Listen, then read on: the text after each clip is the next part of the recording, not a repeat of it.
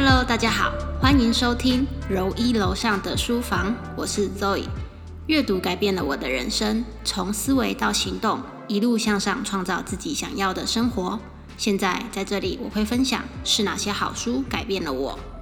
喜欢研究自我成长、财富自由、行销策略的你，都欢迎加入我的书房，一起创造自己想要的人生。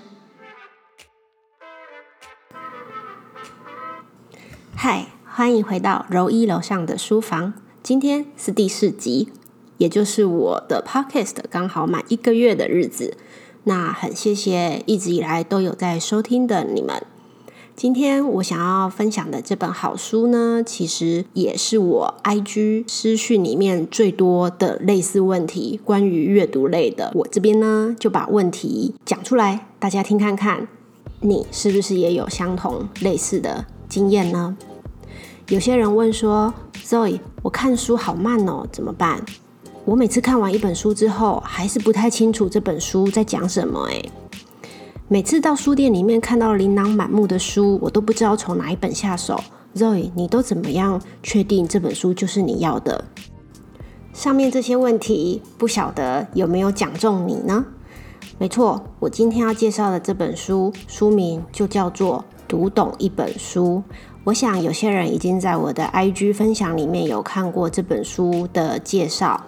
那我今天呢会讲的更仔细一点。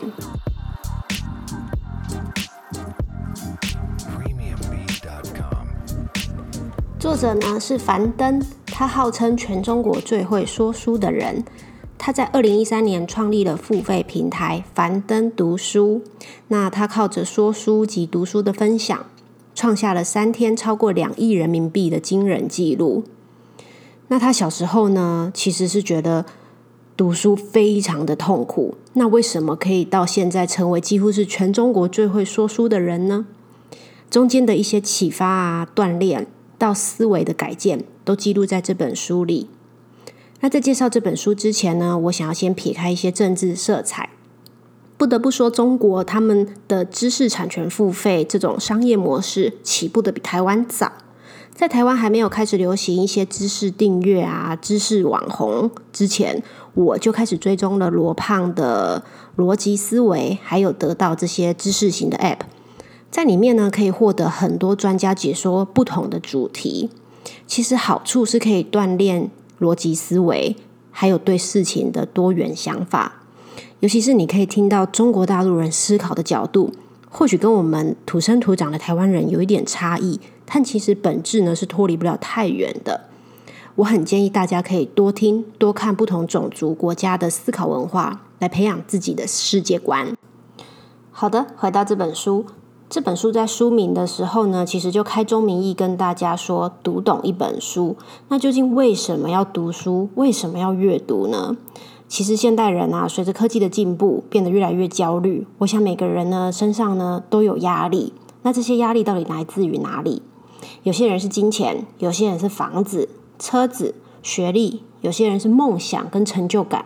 这些焦虑的核心呢，其实都来自于对未来的不确定性，还有缺乏对抗脆弱的能力。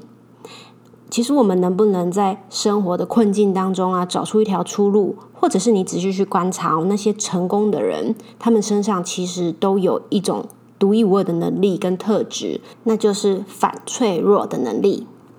而阅读呢，刚好就是反脆弱的方式之一。我自己其实也是在创业那段时间，有后来比较低潮的时候呢，开始阅读。我试着在书中呢去寻找答案。一般人应该很少随便去翻一本书来读啊。通常我们会读的这本书，一定是你觉得有兴趣，或者是你需要的书。所以在看一本书之前啊，试着问自己以下的问题，可以让你更精准的决定说这本书你要不要买，要不要继续看。第一个问题就是这本书要解决你的什么问题？像我当初创业的时候，最需要的书就是行销类的、销售类的。那这些书呢，确实也帮我解决了当下最迫切、最需要的一些问题。现阶段的我呢，对于财富自由有非常大的兴趣。除了会问我自己说这本书能不能解决我现阶段遇到的问题之外呢，因为刚踏入这个类别嘛，我一定会先从这个领域的经典书开始看。譬如说，我就会先从《富爸爸》《穷爸爸》《有钱人跟你想的不一样》这些大家耳熟能详的书开始看完。看完之后呢，我才会去买排行榜上的新书。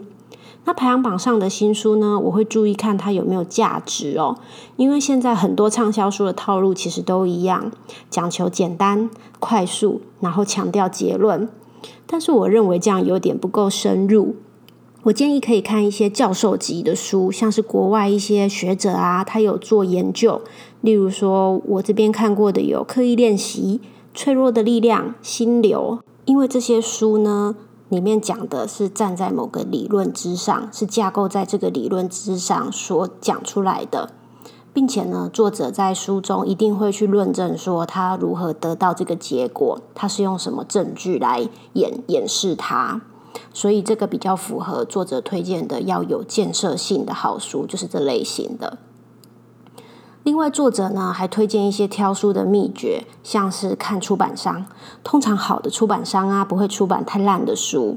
还有作者的背景，还有推荐人也可以看一下。通常比尔盖茨推荐的书都不差。还有参考书目，其实我们可以从这篇这本书作者的参考书目，再去找出更多更多的好书。最后呢，就是这本书的翻译和印刷品质好不好，都可以决定你要不要去购买这本书。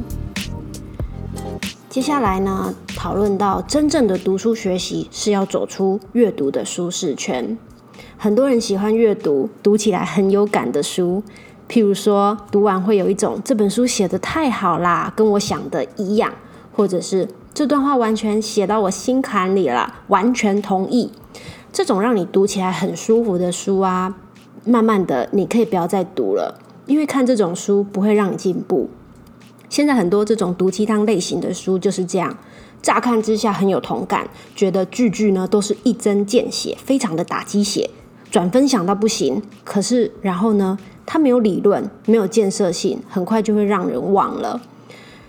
多阅读呢，可以训练你批判性的思考。但这种读起来很舒服的文章呢，除了你的脑子不用运转之外，我发现它没有逻辑，而且它的段子呢，就是还能引起很多人的共鸣。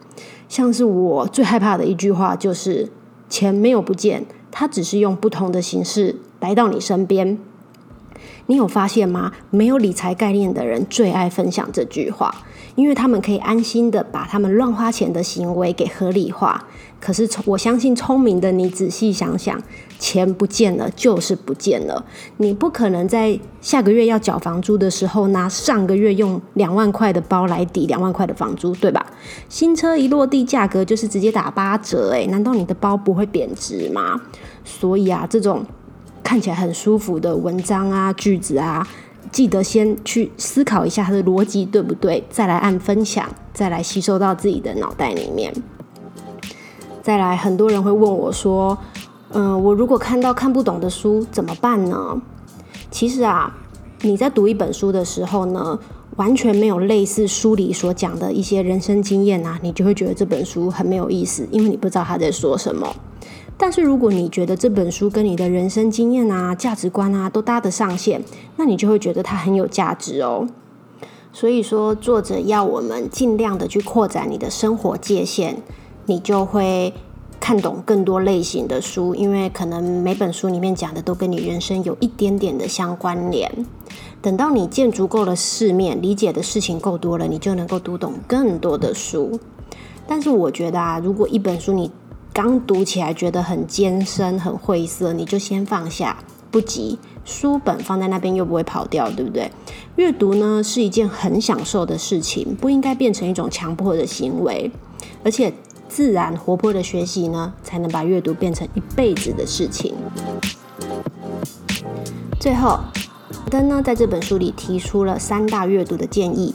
包括我都犯了一些他说别做的事情，这些建议呢，我觉得很适合说出来给大家听看看。第一个，阅读前呢要摒除的一些坏习惯。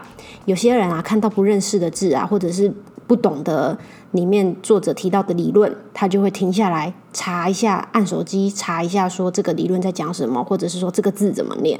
但通常啊，你一停顿下来，你就很难继续连贯的再继续把这本书给看完，就会中断。那再来就是很多人会一边看书一边划手机。老实说，你第一个你专注力不够。